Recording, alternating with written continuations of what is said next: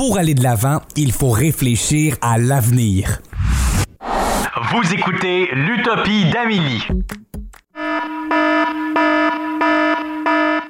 L'alarme est sonnée, c'est le code rouge pour l'humanité. Lundi dernier, le GIEC a publié un rapport stipulant qu'il sera bientôt impossible de limiter le réchauffement climatique à 2 degrés Celsius. Eh bien, restez avec nous, c'est l'Utopie d'Amélie qui commence.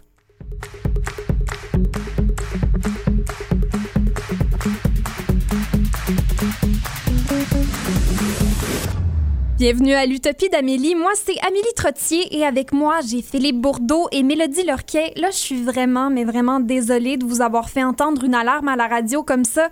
Là, j'espère surtout pas que ça vous a réveillé comme une alerte Amber de l'humanité pendant votre sommeil d'indifférence euh, ou bien que vous avez cru à un engine, un engine check, un voyant d'anomalie euh, du moteur pour nos chers francophones. Eh bien, vous êtes en sécurité, là, je vous rassure. On est genre en sécurité. Mélodie, c'est pas tout le monde qui a eu une alerte, euh, une alerte rouge. Il y en a qui ont eu le feu vert, ça a l'air. Oh oui, donc euh, c'est pas tout le monde qui le sait, mais euh, il y a une pipeline qui est en train de se faire construire aux États-Unis. On sait que le pipeline Keystone XL a été annulé dans les derniers mois. Mais on a une deuxième, c'est le pipeline Ligne 3 d'Enbridge. Enbridge, euh, je ne sais pas si vous le savez, mais c'est une compagnie canadienne pétrolière. Et eux, ils ont construit cette pipeline-là euh, dans les années 60. C'est une pipeline qui commence à, euh, au Wisconsin, aux États-Unis, jusqu'à Edmonton, en, Alberta. Et c'est 1765 km. C'est très long. Ah, barouette! et là, eux, ils aimeraient ça la remplacer euh, et la grossir. Le diamètre va passer de 34 pouces. Il veut la grossir. Ouais, pour passer plus d'huile. Fait que 34 pouces à 36 pouces. Hmm. Là, on dirait que c'est pas beaucoup, mais ça fait qu'il va y avoir beaucoup plus d'huile qui passe là par année, ce qui fait une grosse différence parce que en un an, l'huile peut créer 170 milliards de kilogrammes de dioxyde de carbone. Puis ce que j'ai vu aussi, oh. c'est qu'avec des, des oléoducs ou des, des pipelines comme ça, c'est inévitable qu'il y ait des accidents et des écoulements d'huile. Oui, exactement. C'est pas une question de si ça va briser, mais vraiment de quand ça va briser.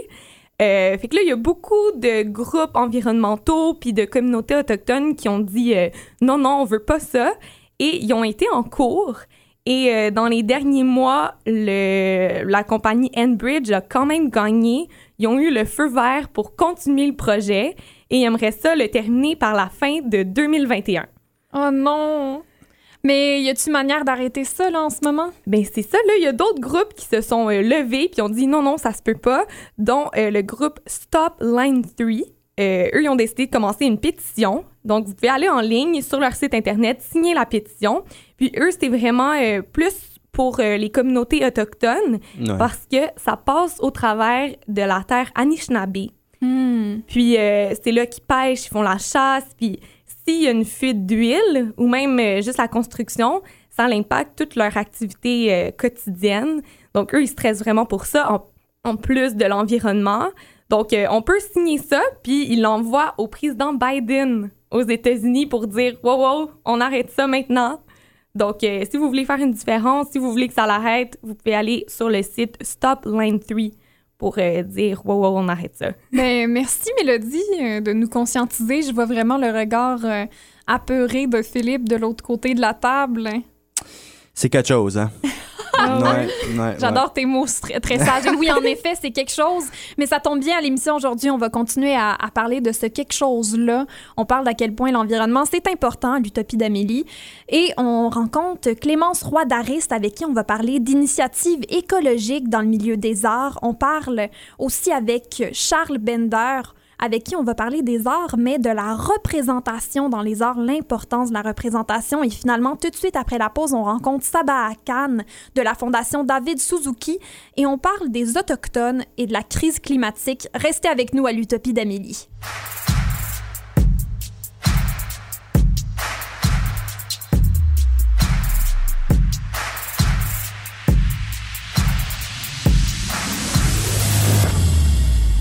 Vous écoutez l'Utopie d'Amélie. Le jeudi, on parle politique, art, culture. Et là, on voulait absolument parler avec la directrice générale de la Fondation David Suzuki, Québec et, et l'Atlantique. Sabah Khan est avec nous. Bonjour, Sabah. Bonjour. Alors là, euh, vous travaillez euh, à la Fondation David Suzuki, évidemment, depuis euh, plusieurs années à, contrer les changements climatiques, à travailler au niveau écologique. Et là, aujourd'hui, on parle des Autochtones et de la crise climatique.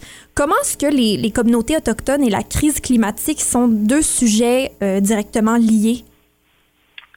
Euh, alors, la crise climatique, euh, on sait que ça a des effets, euh, néfastes sur toute la population globalement.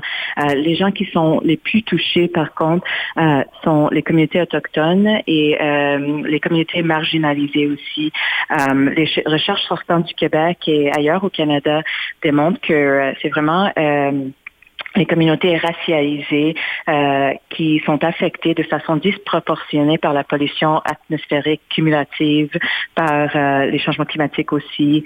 Euh, si on pense par exemple à la Première Nation d'Amjiwang, ils sont exposés à la pollution chimique provenant de Sarnia. les communautés afro-néo-écossais, c'est un autre exemple de discrimination environnementale et les communautés aussi autochtones, on peut penser aux Inuits qui, euh, leur mode de vie euh, est gravement, gravement euh, impacté par le réchauffement planétaire.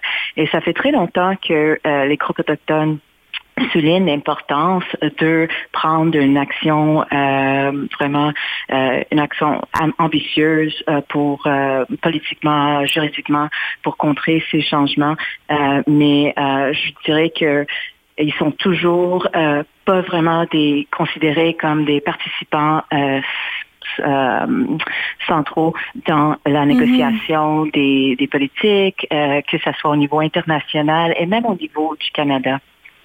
Est-ce que vous croyez qu'on écoute assez les communautés autochtones face à leurs propres opinions, leurs idées pour contrer la crise climatique? Ben, je pense que euh, si on pense par exemple euh, à l'approche euh, dominante de la conservation ou la environnementale au 20e siècle, il y avait toujours une sous sous-tendu, c'est sous-tendu par l'idée que la nature parfaite devait rester inhabitée. Puis il a fallu vraiment des décennies pour comprendre que les droits des peuples autochtones et les objectifs de conservation ne sont pas en conflit ou mutuellement exclusifs. Et euh, selon, par exemple, euh, il faut qu'on sorte de, euh, de ce mode de développement.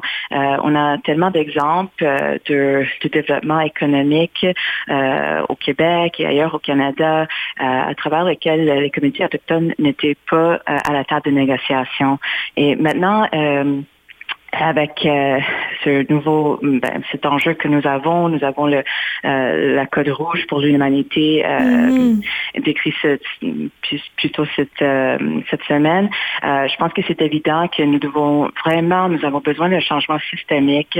nous devons mettre au centre les acteurs qui ont été négligés au cours de la 20e siècle dans le développement économique et ça inclut principalement les communautés autochtones. Vous travaillez aussi sur euh, le projet de loi C230. C'est quoi ce projet de loi? Alors, le projet de loi C-230, c'est un projet de loi fédéral euh, qui obligerait le gouvernement à recueillir des infos sur les lieux où se trouvent les euh, dangers environnementaux, ainsi euh, que sur leurs effets négatifs pour la santé dans les communautés touchées. ça obligerait aussi le gouvernement fédéral à examiner le lien entre la race, le statut socio-économique et le risque environnemental. ça ajoute aussi l'obligation au gouvernement euh, d'élaborer une stratégie pour remédier au racisme environnemental. Il y a vraiment tellement euh, de, cas. On peut penser, euh, par exemple, à Mjwang, comme j'ai parlé, ou aussi en Nouvelle-Écosse. Il y a aussi des communautés autochtones impactées par les sables bitumineux, l'empoisonnement des, de, des eaux par le développement de l'industrie pétrolière en Alberta. mais on sait très peu, on connaît très peu euh, on, a très peu de recherches en fait sur l'étendue euh, des effets néfastes euh, euh, du développement euh, industriel sur les communautés autochtones. On ramasse pas ces données-là.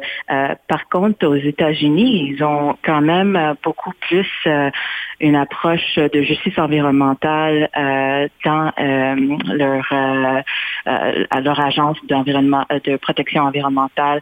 Alors, le projet de loi, ça nous rapprocherait un peu plus vers euh, une gouvernance axée sur la justice environnementale, puis euh, mettant au cœur euh, de nos, nos cadres juridiques les communautés marginalisées, les communautés vulnérables qui ne sont pas toujours entendues par les gouvernements à plusieurs niveaux. Est-ce que on pourrait définir ce terme-là, le racisme environnemental? Qu'est-ce que ça veut dire? Ben, le racisme environnemental, euh, aux États-Unis, on n'utilise pas ce terme, on parle plutôt de justice environnementale. Mais l'idée, c'est euh, que si on regarde euh, le, la, la, tendance dans le développement économique et tout, euh, le racisme environnemental fait référence à, la, disons, au site euh, de, de, de, hasardeux, euh, des sites industriels qui sont euh, qui, sont placés dans euh, proches des communautés ou euh, aux alentours des communautés marginalisées, racisées, pauvres, vulnérables. et il y a beaucoup de d'exemples, par exemple, euh, les communautés afro-néo-écossais euh, euh, qui ont été impactées par des, des, des, des, sites des dépotoirs des, où on traite des déchets hasardeux. alors, le racisme environnemental fait principalement référence à ça, que que l'ensemble des politiques et pratiques environnementales qui ont des conséquences négatives disproportionnées sur certaines communautés en raison de leur race ou statut mhm. socio-économique. Puis si on pense à qu'est-ce qui l'alimente, c'est vraiment la pauvreté, le manque de pouvoir, de représentation politique. Euh, alors vraiment l'emplacement des activités dangereuses, euh, des diverses installations de, de gestion de déchets euh, dans, euh, dans ces communautés-là. Est-ce que vous croyez à la Fondation David Suzuki qu'il euh, faut envisager la réconciliation avec les communautés autochtones tout en travaillant euh, pour contrer la crise climatique? Euh, absolument. Euh, la crise climatique, euh, ça va avoir un impact incroyable sur l'humanité. On, le sait déjà. certains effets sont irréversibles et l'impact sera vraiment, vraiment encore pire sur les communautés autochtones. si on pense, tu pourquoi parler du racisme environnemental, par exemple, bon, je dirais que parce que les 400 ans de colonialisme qu'on on a vu ici au Canada, on laissé des mhm. traces, un héritage qui se manifeste aujourd'hui dans la forme du racisme systémique. Euh, il y a des inégalités historiques et actuelles dans tous les secteurs, la fonction publique inclus, le domaine juridique inclus, la santé. Euh, et pour ça qu'on voit maintenant, euh, même les collèges des médecins ici au Québec reconnaissent formellement l'existence du racisme systémique. même le barreau de Montréal aussi. et c'est pour ça qu'on a un projet de loi sur le racisme environnemental et, et un de ces luttes, euh, c'est vraiment euh, l'impact de la crise climatique sur les peuples autochtones. De quelle manière est-ce que vous envisagez cette dite réconciliation ou en fait cette conciliation-là avec les communautés autochtones tout en travaillant pour contrer la crise climatique? Bon, on est en train de monter des projets de loi, des politiques, euh, des, des, plans d'action euh, pour euh, pour atteindre notre notre cible climatique pour les prochaines années, pour 2030. il faut absolument que les intérêts des peuples autochtones soient au centre de ces politiques-là. Et ce n'est pas toujours le cas. par exemple, on, on, voit pas dans le mouvement environnemental, même euh, dans plusieurs coalitions, euh, je suis, je, participe dans ces coalitions-là et nous avons pas nécessairement tout le temps euh, les acteurs autochtones autour de la table, que ce soit négociations gouvernementales, que ce soit euh, des coalitions environnementaux. Et puis, euh, le mouvement environnemental est vraiment un microcosme du monde. Mm-hmm. et je pense que partout, on, on a vraiment besoin de... On peut pas continuer à développer, que ce soit l'électrification ou les énergies renouvelables ou n'importe quoi qui va venir dans le futur. On peut pas créer ces plans-là, créer des cadres juridiques sans vraiment avoir des, euh, des, communautés autochtones impactées euh, parmi les négociateurs. Euh, alors, je pense que c'est vraiment quelque chose que, que, que nous devons pousser et c'est ce qu'on essaie de faire à la Fondation. Pour nous, la lutte environnementale, c'est aussi une lutte de justice, une lutte contre le néocolonialisme et contre l'injustice euh, auquel, euh, à laquelle font face euh, mm-hmm. plusieurs comités autochtones et autres communautés racialisées. Comment est-ce que la population générale peut, elle aussi, participer comme acteur actif dans cette lutte-là contre les changements climatiques et le, le colonialisme, dans le fond? Je pense que il y a, tout le monde peut faire sa part. évidemment, on a, on a toutes des, différentes façons d'agir, mais je pense que la plus importante, c'est de, de penser de façon critique euh, euh, euh, sur tous les aspects de notre vie, sur toute action qu'on qu'on prend, ça, ça, a un impact euh, sur, euh, ben, ça a un impact sur le réchauffement planétaire. Alors chaque fois qu'on consomme quelque chose, chaque fois qu'on produit quelque chose, euh, ça il, faut vraiment commencer à avoir une conscience climatique, je dirais. Euh, mm-hmm. et non seulement ça, mais aussi euh, commencer à, réaliser que, tu sais, on est dans une urgence climatique et puis nous, euh, tu sais, la, population canadienne, québécoise, on est quand même chanceuse. On, on, est un pays avec plein de ressources, on, avec un main-d'œuvre hautement qualifié. On, on, est vraiment capable de, de, de, de, rentrer dans cette transition de façon urgente et rapide. Et je pense que si euh, tout le monde, on, on commence à passer de façon solidaire, de sortir de cet individualisme que euh, le néolibéralisme du, du 20e siècle, qui soit vraiment ancré dans la société, il faut sortir de ça. Et je pense que chaque petit geste compte. Euh, euh, au lieu de vraiment comme chaque fois qu'on consomme quelque chose, il faut juste penser à qu'est-ce que ça a pris pour créer ce, produit, mm-hmm. euh, quel impact est-ce que ça a eu sur la main d'œuvre, quel impact est-ce que ça a eu sur les communautés qui habitent autour de ces usines? Je pense que ça commence par là, de vraiment commencer à se développer une conscience climatique. Bien, merci beaucoup Sabah Akan pour ces, ces grands mots de sagesse. Merci, merci à vous. C'était Saba Akan, directrice générale de la Fondation David Suzuki, Québec et l'Atlantique, avec qui on a jasé des Autochtones et de la crise climatique. On se retrouve tout de suite après la pause à l'Utopie d'Amélie et on parle à Charles Bender de la représentation dans les arts, une conversation euh, que j'anticipe euh, avec euh, joie parce que je crois que c'est un sujet très important à discuter à la radio. Alors restez avec nous à l'Utopie d'Amélie.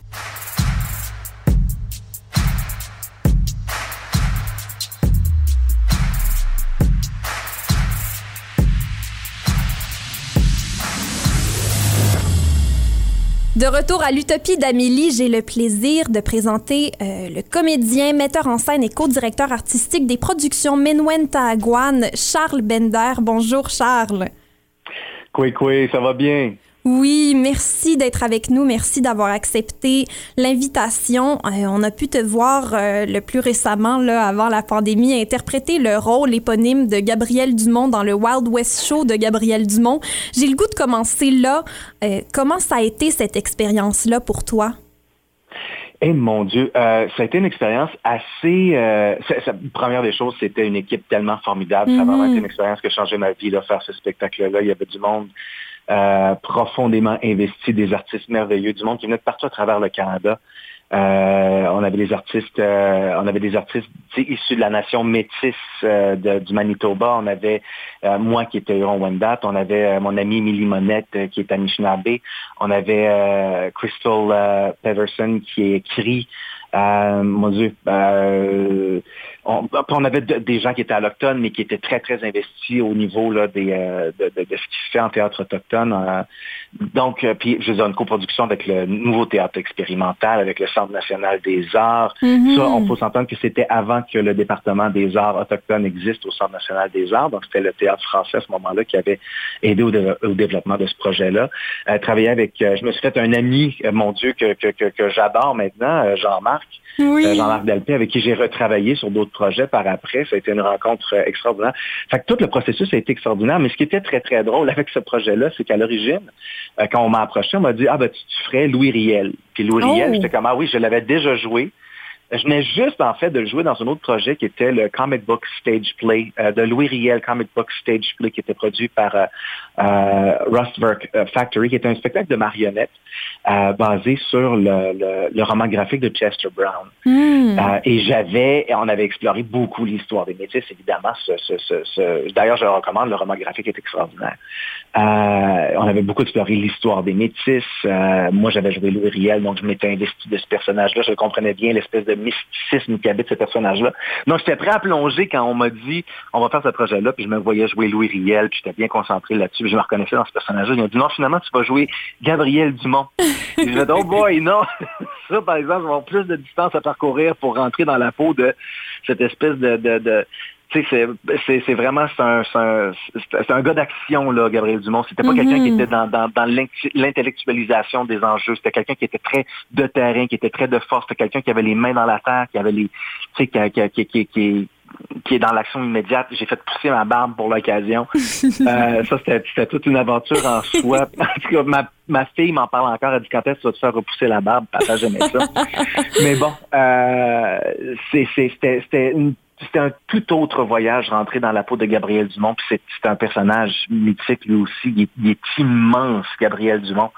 Euh, fait que c'était, euh, ouais, je, je pense que d'avoir connecté avec la, la, la, nation métisse du Manitoba de cette manière et de la Saskatchewan de cette manière-là, c'est quelque chose qui va me qui va, qui va me suivre toute ma vie. Puis d'ailleurs, en sortant euh, de, de, ce projet-là, ben, je, je suis embarqué dans la traduction de Half Breed de Maria Campbell euh, avec Jean-Marc, avec mon ami Jean-Marc. Euh, qu'on a sorti tout récemment, qui est sorti enfin en même temps que le, le livre du Wild West Show de Gabriel mm selon toi, là, au-delà de l'expérience dans ces productions-là qui, qui relient des gens de toutes sortes de différentes nations, de, des francophones, des anglophones, des métis, des euh, il y avait du monde là, dans cette production-là, puis ensuite, ça permet de faire d'autres productions du même genre. C'est quoi l'importance de ce type de théâtre-là euh, dans notre société aujourd'hui, selon toi? Euh, ben, je dirais que c'est un théâtre de rencontre. Hein. Moi, je crois beaucoup au processus. Plus que le résultat final, ce qui va compter, c'est le processus. C'est tout ce que tu as appris en faisant le chemin. C'est pas la, la, destination finale tant que ça. En fait, la destination finale ne va avoir une réelle importance qu'en fonction du chemin que tu as parcouru pour te rendre là. Mm-hmm. Euh, je pense que c'était cette rencontre-là sur euh, le plateau, euh, ben, sur le plateau de, de, théâtre, sur la scène, là, qui a fait en sorte qu'on a créé des nouveaux liens, on a créé une nouvelle dynamique, on a reconstruit nos nations, on a reconstruit nos liens, nos, euh, et puis c'est important à faire. Il y a on parle beaucoup de réconciliation, puis le, le, mot réconciliation même est remis en question constamment, et avec raison, parce que il y a, il y a, se poser la question est-ce qu'il y a vraiment une réelle conciliation de mm-hmm. bonne foi, ou on est juste en train d'utiliser un mot creux qui essaie de nous faire croire qu'on s'est un peu trompé en chemin, puis que là, il faudrait qu'on revienne à une, à une, à une origine plus euh, plus saine. C'est comme, ben, euh, du point de vue des Autochtones, l'origine saine est elle est très ambiguë, mettons. Euh, fait que l'idée de se retrouver sur un plateau tout entre artistes, entre gens qui sont qui ont une intelligence sensible très développée, ben ça, ça crée ces liens-là, ça crée une communauté, ça crée un environnement où est-ce qu'on est tous ensemble, on est tous égaux et euh, on, on, travaille tous dans un but commun. Euh, fait que ça, c'est sain, c'est important, et c'est ce processus-là qui est important de partager avec les gens dans la société en général. De voir que oui, on peut collaborer ensemble, oui, on peut travailler ensemble.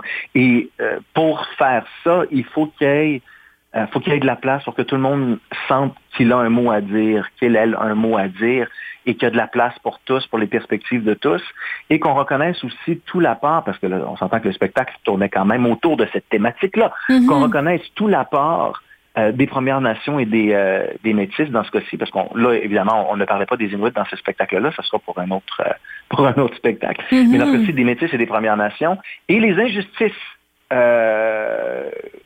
qui, ont, qui ont été commises pour faire en sorte qu'aujourd'hui, on ait le sentiment, l'impression qu'il y a, une, qu'il y a un Mm-hmm. Canada, alors que ce Canada, ce Canada-là, c'est ça qu'on dénonce en quelque sorte avec le spectacle, c'est ça qu'on dénonce à chaque fois qu'on parle euh, de comment les, les, les, métis de l'Ouest ont été traités, on Ouais. dénonce la, le, le mensonge d'un Canada uni. Euh, ça aussi, c'est important de porter ce, ce message-là, de, de, rappeler aux gens que le Canada n'est pas le, le, le, pays propre, euh, joli et juste et champion des de, de, de, la liberté euh, individuelle et de la liberté des pas de la liberté individuelle, mais des, des droits humains euh, qu'on qu qu'on aimerait euh, penser qu'il est. Euh, puis en plus, bon, à ça se rajoutent évidemment les écoles résidentielles, là, mais ça c'est un autre sujet qui est abordé dans tout un paquet d'autres pièces de théâtre qui n'était pas le sujet du Wild West Show. Mmh. Mais c'est ça, c'est important de faire ce, ce geste-là, de faire cet acte-là, et qu'il y ait du monde qui l'écoute. Euh, du monde alloctone et autochtone évidemment, mais alloctone c'est important parce qu'on sent que c'est comme ça qu'on crée des alliés. Des alliés qui font comme ah non moi je suis intéressé à me faire cette réflexion là, je suis intéressé à me à, à, à fouiller l'histoire d'une autre manière et ultimement, si on veut que les choses changent, si on veut qu'il y ait une plus grande justice qui soit servie pour euh, les Premières Nations, pour les, Métis et pour les Inuits, euh, on a besoin que la population générale, la population dominante, on va dire, euh, devienne une alliée et euh, prenne ça en considération quand ça va être le temps de passer aux urnes, par exemple. Oui. Si on, on, considère que la démocratie est le meilleur chemin pour y aller, ben, c'est important qu'on le prenne en considération. C'est important que les alliés soient de notre côté et fassent comme non, on refuse de voter pour un gouvernement qui ne mettra pas euh, cette relation-là au premier plan. Alors voilà, et l'art, ben, c'est une bonne manière de s'assurer qu'on crée cette, euh, cette, cette, cette possibilité-là mm -hmm. de, de, ralliement, oui. cette possibilité-là de, de, de, désir de collaboration, de désir de réparer les erreurs du passé et d'aller vers un futur plus juste, plus honnête, plus transparent, plus, euh, plus égalitaire, bref. Oui, je suis bien d'accord avec ça. L'art est, est, très important euh, dans, dans l'équation. Euh, aussi, on, on, a vu beaucoup de polémiques dans les dernières années ressortir euh, au niveau de la représentation dans le milieu des arts. Pour toi, c'est quoi euh, l'importance de euh, d'avoir des, des, gens qui racontent leur propre histoire? Il y a, il y a, ouais, ça, il y a beaucoup de choses à déballer là-dedans. Puis des fois, je suis un petit peu en porte-à-faux avec euh, l'ensemble de la communauté. Mm -hmm. Pas complètement, mais j'ai des nuances, moi, qui, auxquelles je tiens encore, auxquelles je m'accroche encore. Puis je, je suis pas sûr encore que je, je, peux les laisser aller. On a parlé beaucoup d'appropriation culturelle dans les dernières années. Et c'est très important qu'on laisse la parole à des gens qui ont vécu. Euh, si on, si on décrit une, une, société, si on décrit euh, quoi que ce soit, c'est important d'avoir de, de, des référents dans cette société-là, dans ce groupe.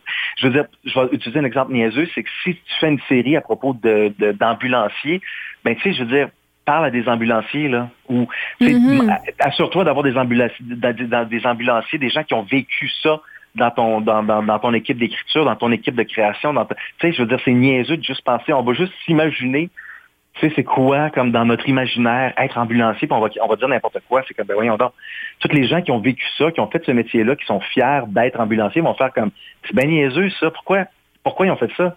C'est donc bien idiot de faire ça. Mais c'est la même chose pour la... la puis je, je, sais que mon, mon, mon, exemple est un peu bancal, de fait que je voudrais pas que le monde fasse comme « Oh mon Dieu, de quoi il parle?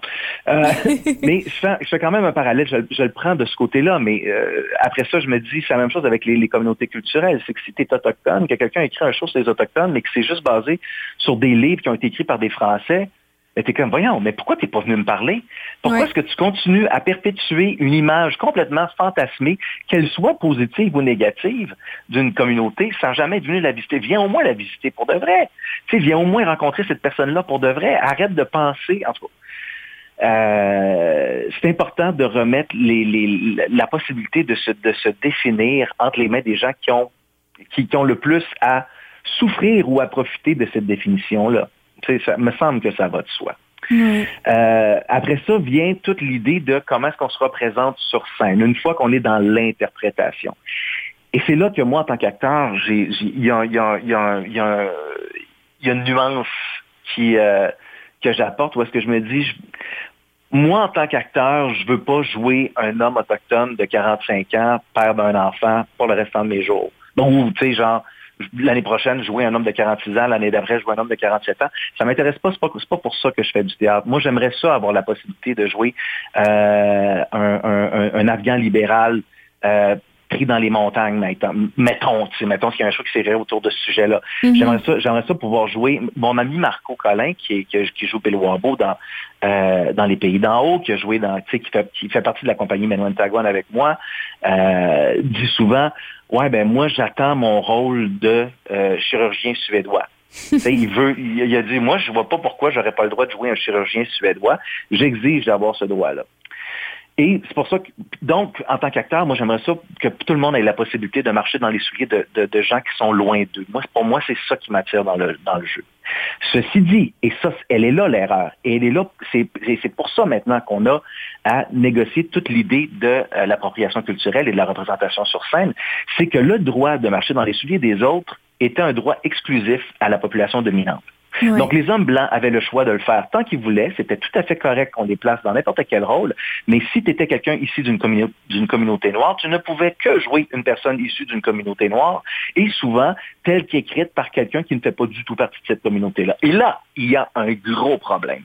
Et c'est pour ça qu'en ce moment, il y a un réajustement, selon moi. Il y a un mouvement de balancier qui fait qu'on va dans une extrême euh, que, ben, en fait, que moi j'espère dont on va sortir éventuellement, qu'on va, on va réussir à, régler assez de problèmes pour pouvoir s'en sortir puis revenir au plaisir de jouer d'une manière beaucoup plus large, mais que ce plaisir de jouer là et que le privilège de pouvoir marcher dans les souliers des autres puisse être offert à tout le monde.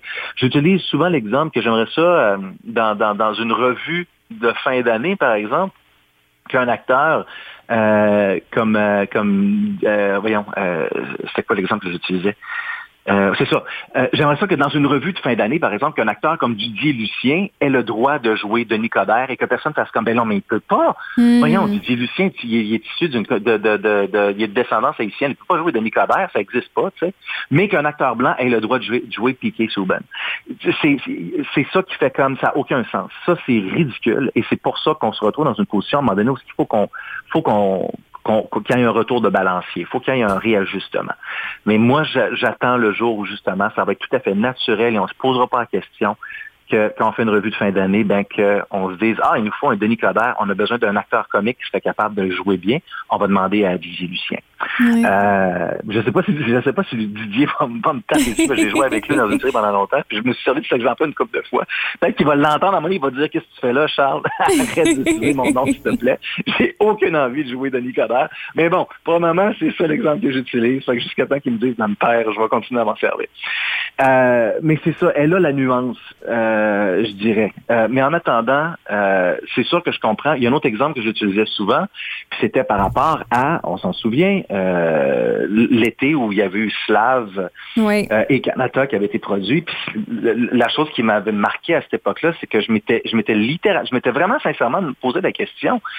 j'imaginais être dans la peau, tu sais, par exemple, d'une jeune, d'une jeune comédienne qui sort d'une école, mettons Lionel Groux ou conservatoire ou peu importe, et dont la famille est de descendance haïtienne, mettons, ou peu importe. Donc, euh, une, fille qui est issue de la communauté noire, mais qui a grandi toute sa vie en écoutant Passe-Partout, qui, qui, a grandi toute sa vie en, en, en, en lisant euh, des, des, des BD je sais, qui a tout à peu près les référents de n'importe quel autre Québécois qu'on considère comme des référents qui vont de soi pour n'importe quel autre Québécois, puis qui n'a pas nécessairement l'impression d'avoir à tout le temps jouer la carte de sa descendance haïtienne. Et qui étudie en théâtre, qui, dans ses cours, tombe en amour avec Michel Tremblay, puis mon Dieu, c'est donc bien écrit, c'est donc bien fantastique, puis je me reconnais là-dedans, nanana. Et puis là, ben, elle se dire, évidemment, ben, ça se peut que ça soit difficile de jouer du Michel Tremblay quand tu es dans le milieu. Et là, elle va au TNM, elle va voir Les Belles-Sœurs. Puis là, elle se dit, ah mon Dieu, que c'est beau la pièce Les Belles-Sœurs, j'aimerais tellement ça jouer dedans, mais évidemment, étant donné la couleur de ma peau, il y a peu de chances que je me fasse casser dans ce show-là. Et que là, quelques mois plus tard, elle s'en va voir un show comme Slav, et là, elle se dit, ah ben non, ça, ça, ça passe pas. Ça, ça, je comprends très, très bien le courroux, la, la, rage qui peut habiter quelqu'un, parce que ça, c'est profondément injuste. C'est profondément, profondément injuste. Et le fait que les gens puissent pas le voir, les gens puissent faire comme, ben voyons donc, c'est comme, ben, il faut vraiment se réveiller, là. C'est totalement indécent de vivre dans ces, de, de, de, de, laisser ça se passer, puis qu'on puisse même en débattre, qu'on puisse dire, ben là, il y a quand même, non, il n'y a aucun débat de ce côté-là. ça, c'est profondément injuste. Fait qu'il faut à un moment donné que les, les, les, les, portes soient très grandes ouvertes et que les privilèges de marcher dans les souliers de l'autre ne soient pas donnés qu'aux acteurs blancs, il faut que ce soit donné à tout le monde également. Oui, eh bien, merci beaucoup, Charles Bender, comédien. On a déjà fini? On a déjà fini, je sais, ça ah, pourrait, on pourrait en parler tellement longtemps de cette ben thématique-là, mais ça passe si vite. On a euh, tellement de choses à dire. Merci beaucoup d'avoir euh, pris euh, ces quelques minutes-là pour venir nous en jaser. Ben, merci à toi pour l'invitation. C'était Charles Bender, comédien, metteur en scène et co-directeur artistique des productions Menwen Taguan. Wow, oh mon Dieu, j'aurais tellement aimé pouvoir en parler euh, plus longtemps, mais on se retrouve tout de suite après la pause et on parle avec Clémence Roy d'Arifs d'initiatives écologiques dans le milieu des arts. Restez avec nous.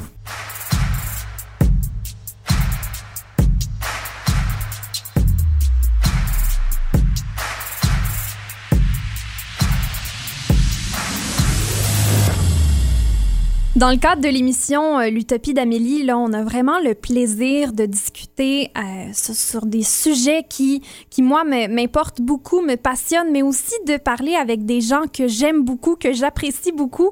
Et là, j'ai le plaisir de discuter avec l'autrice, comédienne et candidate à la maîtrise en théâtre à l'Université d'Ottawa, Clémence Roy-Daris. Bonjour Clémence. Allô Amélie, comment ça va? Ça va très bien. Puis je te remercie beaucoup, Clémence, euh, en tant qu'amie, là, de, de, de, dire oui à, mes demandes comme ça, de, de venir nous jaser de, de ce, qui, ce qui te passionne aussi, parce que toi, tu as décidé de poursuivre une maîtrise euh, au, sujet de, de l'éco-anxiété dans mm-hmm. euh, le, le, milieu des arts. Pourquoi, mm-hmm. pourquoi tu as décidé d'étudier l'écologie dans le monde artistique? Euh, pour plusieurs raisons, mais je dirais d'abord que ça vient d'une préoccupation personnelle. J'imagine que plusieurs personnes vont se retrouver un peu dans mon discours, mais j'avais envie de transformer mon éco-anxiété en action. On l'entend souvent. J'ai toujours été préoccupée par les questions de, justice sociale. Puis ensuite, la justice climatique est vraiment arrivée euh, dans ma vie au moment où j'ai commencé à vouloir avoir des enfants. Hmm. Euh, j'en ai pas encore, là, c'est sûr. Mais tu sais, le, le, fait de rêver, de devenir mère, je me suis dit, bon, il faut que je laisse un, un avenir potable pour, euh, pour des enfants que je voudrais peut-être un jour avoir. Puis ensuite, comme tu le sais, mais j'ai toujours été passionnée par le théâtre. Toi aussi, t'en fais. On, on, en fait ensemble. Donc, je voulais relier ces deux passions-là, le théâtre puis la justice climatique. Et euh, je me suis vraiment intéressée au rôle des arts euh, dans la crise climatique parce qu'on en entend peu parler. Tu sais, on entend beaucoup parler de OK, on a telle technologie pour euh, faire euh, justement des énergies renouvelables, etc. On entend beaucoup le côté scientifique de la chose, mais qu'est-ce que les arts peuvent apporter à, la crise climatique? Parce qu'on a besoin de toutes les sphères de la société hein, pour effectuer cette transition-là. Donc, c'est quelque chose qui me passionnait à un niveau individuel en tant qu'artiste, et aussi pour transformer mon éco-anxiété en action. Oui. Est-ce que tu crois que la pandémie a changé ta perspective sur le sujet ou peut-être accentué certaines, euh, certaines choses? Ben, la pandémie m'a donné le, le, courage nécessaire de d'aller vers cette passion-là, puis euh, de, de créer des, des, opportunités qui sont différentes. Et je pense que en général, quand il y a des grands bouleversements, des grandes tragédies, ben les gens vont accélérer euh, des solutions qu'avant, il y aurait peut-être eu peur de faire.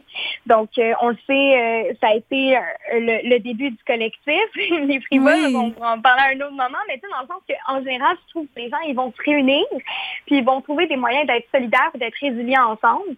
Donc, la pandémie, moi, ça m'a permis de faire comme il y a vraiment des choses qui se passent en ce moment dans notre monde. Notre monde est précaire, il est instable. Il faut qu'on agisse. Comment moi, en tant qu'artiste, je peux faire ne serait-ce qu'une petite différence? Puis pour moi, ben, relier les, les arts avec la crise climatique, ça a paru le plus euh, cohérent. avec ce que j'aime faire. Dans, mhm. tes, dans tes recherches, là, dans le cadre de ta maîtrise, est-ce qu'il y a quelque chose qui t'a surpris?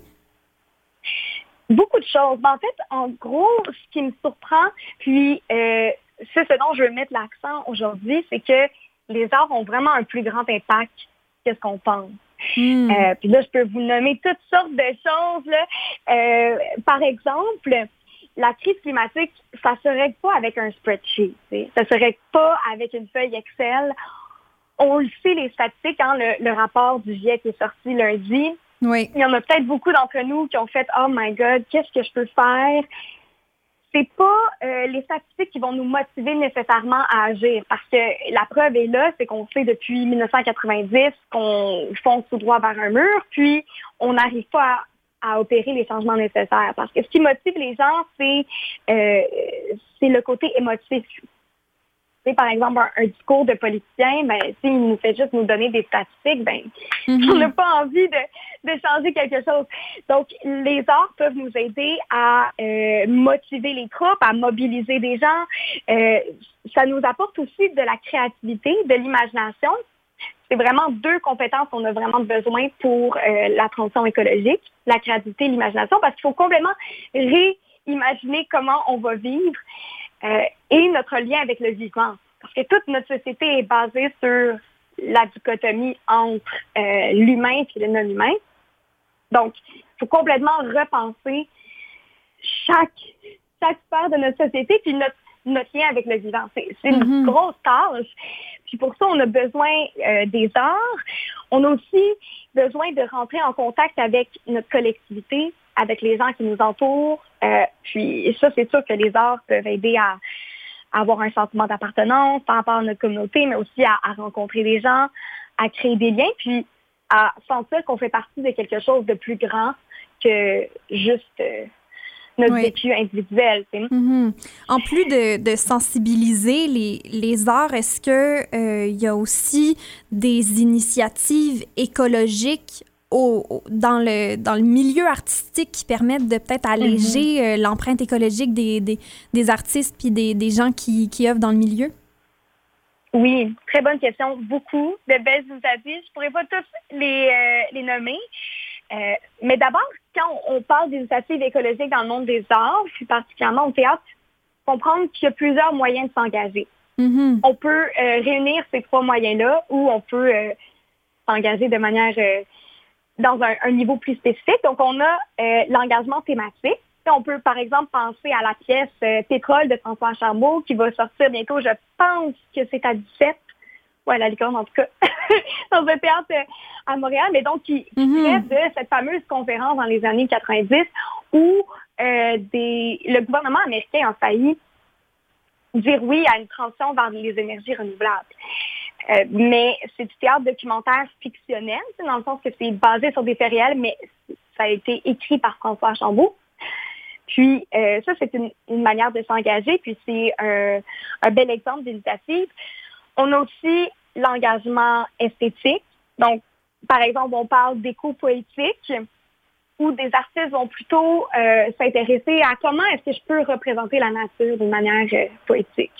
Hmm. Ils vont se mettre à, à l'écoute du vivant, à l'écoute des sons, par exemple des oiseaux ou euh, des odeurs, vraiment pour que nous, on puisse reconnecter dans notre quotidien avec le monde sensible qui nous entoure. C'est souvent, on va faire abstraction de la nature parce que justement, on est tellement habitué à être déconnecté à elle. Mais si on peut se, réapproprier ce lien-là, euh, la, prendre un peu comme amie, ben on, va plus la respecter. Donc, il y a des artistes qui, par l'esthétique, s'engagent. Et on a aussi euh, le point de vue plus pratique, pragmatique. Donc, on va réduire les, GES, on va réduire l'empreinte environnementale des productions. Donc, dans cette euh, voie-là, on a EcoCéno qui réutilise les décors, qui vraiment utilise l'économie circulaire, au niveau euh, théâtral, puis ça, ça fonctionne super bien. On a aussi euh, le Conseil québécois des événements éco-responsables. Lui, ben, va accompagner des compagnies de théâtre euh, de la démarche du démarrage jusqu'au projet, puis vont leur donner des conseils sur comment réduire leur GES. Ils ont même des comme des des qualifications, là, donc tu peux être Mhm. bronze ou or ou, ou argent parce que tu as, bien réussi à réduire tes, tes GES, donc ça c'est sûr que c'est encourageant. Puis on a des compagnies comme Ondinoc, euh, Ondinoc qui veut dire euh, rituel de guérison euh, en Wendat, qui vont faire de l'éco-conception, donc qui vont intégrer la nature même sans la transformer, hein, parce que c'est souvent ça qui va prendre euh, de l'énergie puis qui va être euh, dommageable environnementalement, c'est de transformer le bois, transformer les, les, les éléments. Si je prends une branche, ben c'est c'est pas mal moins gros comme impact. Donc, ils vont intégrer la branche même dans leur mise en scène, puis aussi à travers la thématique, vont euh, explorer ce, ce lien-là entre l'humain et le non-humain. Donc, Mhm. il y en a plein, là. Ça, c'est Ouais. sûr. Est-ce que tu crois que, que les artistes vivent plus euh, ou moins d'éco-anxiété que la population générale? Euh, écoute, c'est ça, je peux pas me pr- prononcer sur tous les artistes, Mhm. mais moi, j'ai l'impression qu'il y a beaucoup d'artistes qui vivent une certaine forme d'éco-anxiété parce que les artistes de nature, c'est des éponges à la société. Euh, ils absorbent les préoccupations. Puis, on voit dans les dernières années, ben, les préoccupations environnementales sont quand même au cœur de plusieurs euh, œuvres artistiques. Mhm. Euh, après, je pense aussi que beaucoup d'artistes, peut-être durant la pandémie, qui se sont demandé, OK, quelle est ma responsabilité euh, dans cette société-là? Qu'est-ce que je peux faire? Comment est-ce que je peux faire une différence? Mais même avant la pandémie, il y avait beaucoup d'artistes qui étaient activistes. On peut penser à, à Dominique Champagne qui a parti le Pacte pour la transition, Mhm. euh, qui a réuni plusieurs artistes. Euh, et maintenant, on voit de plus en plus d'œuvres écologiques qui, qui se manifestent. Donc, pour moi, quand on, on aborde ces thématiques-là, ça veut dire qu'il y, a qu'il y a une certaine forme d'éco-anxiété en général. Mais je ne sais pas si euh, les artistes sont plus enclins à en faire. Par contre, je dirais qu'il y en a peut-être moins qui sont dans le déni. Mhm. Parce que le déni, pour moi, c'est une forme aussi d'éco-anxiété, mais c'est juste à l'autre bout du spectre. C'est qu'on ne veut Oui. tellement pas faire face euh, à toutes les émotions négatives qui entourent la crise climatique. On se dit, ah, c'est pas vrai. Mais généralement, je pense que les artistes sont pas dans un déni des, des préoccupations sociales parce que c'est un peu leur job de refléter dans une certaine mesure C'est vrai. Donc, euh, ouais. Et euh, finalement, qu'est-ce que tu souhaiterais là, pour le futur du milieu artistique? Je souhaiterais plein de belles choses, des serres théâtres, euh, des, euh, des beaux soupers là, avant les spectacles là, où on peut faire une cuisine collective, on peut Ah. manger là, ce qui vient de notre jardin, puis discuter avec le public. Euh, mais, mais surtout, je souhaite que les artistes soient valorisés au niveau politique comme acteurs de la transition écologique, au même titre que les scientifiques. Mhm. Euh, Parce que les scientifiques pensent à, à tout ça, la, la transition écologique, mais je pense que c'est important que les artistes et les scientifiques discutent ensemble des solutions pour... euh, parce que les artistes ont la, la loupe sociale, tu sais, qui est, qui est différente. Mhm. Et c'est juste une, une vision différente de la vie. Donc, euh, je, je souhaiterais, par exemple, par euh, l'art urbain, euh, de l'art en plein air, dans la rue, intégrer aussi les artistes dans des, des réflexions politiques, vraiment revaloriser les arts en tant que, que miroir un peu de notre société, plutôt que juste, ah, ben c'est du divertissement, puis on peut faire, ça fait rouler notre économie. Oui, ça fait rouler notre économie, mais ça fait rouler l'économie du vivant, l'é- l'économie des liens entre les gens, puis ça, on en a plus que de besoin en ce moment. Ouais. Euh, ouais. Ben, merci beaucoup, Clémence, d'être venue nous jaser. Ah, merci à toi, Amélie, euh, puis merci à tout le monde, ça m'a fait vraiment plaisir. C'était vraiment génial. C'était euh, Clémence Roy Daris, autrice, comédienne et candidate à la maîtrise en théâtre à l'Université d'Ottawa. Et j'ajouterais très bonne amie à moi. Là. Très contente de, de t'avoir eu à l'émission, Clémence. Merci partagé. beaucoup. Finalement, euh, là, c'est c'est la fin de l'émission. Ça passe vite, hein? Notre sixième semaine qui se conclut en grand pour en parlant d'écologie et euh, du monde des arts. On a parlé à Charles Ben- Bender aussi de la représentation dans le milieu des arts. Et finalement, au début de l'émission, on parlait à Sabah Khan des Autochtones et de la crise climatique. On se retrouve la semaine prochaine avec de nouveaux sujets. Moi, c'était Amélie Trottier. Euh, à l'animation, j'avais Philippe Bourdeau à la mise en onde et finalement Mélodie Lorquet à la recherche. Merci à vous d'avoir été à l'écoute et euh, on se retrouve la semaine prochaine.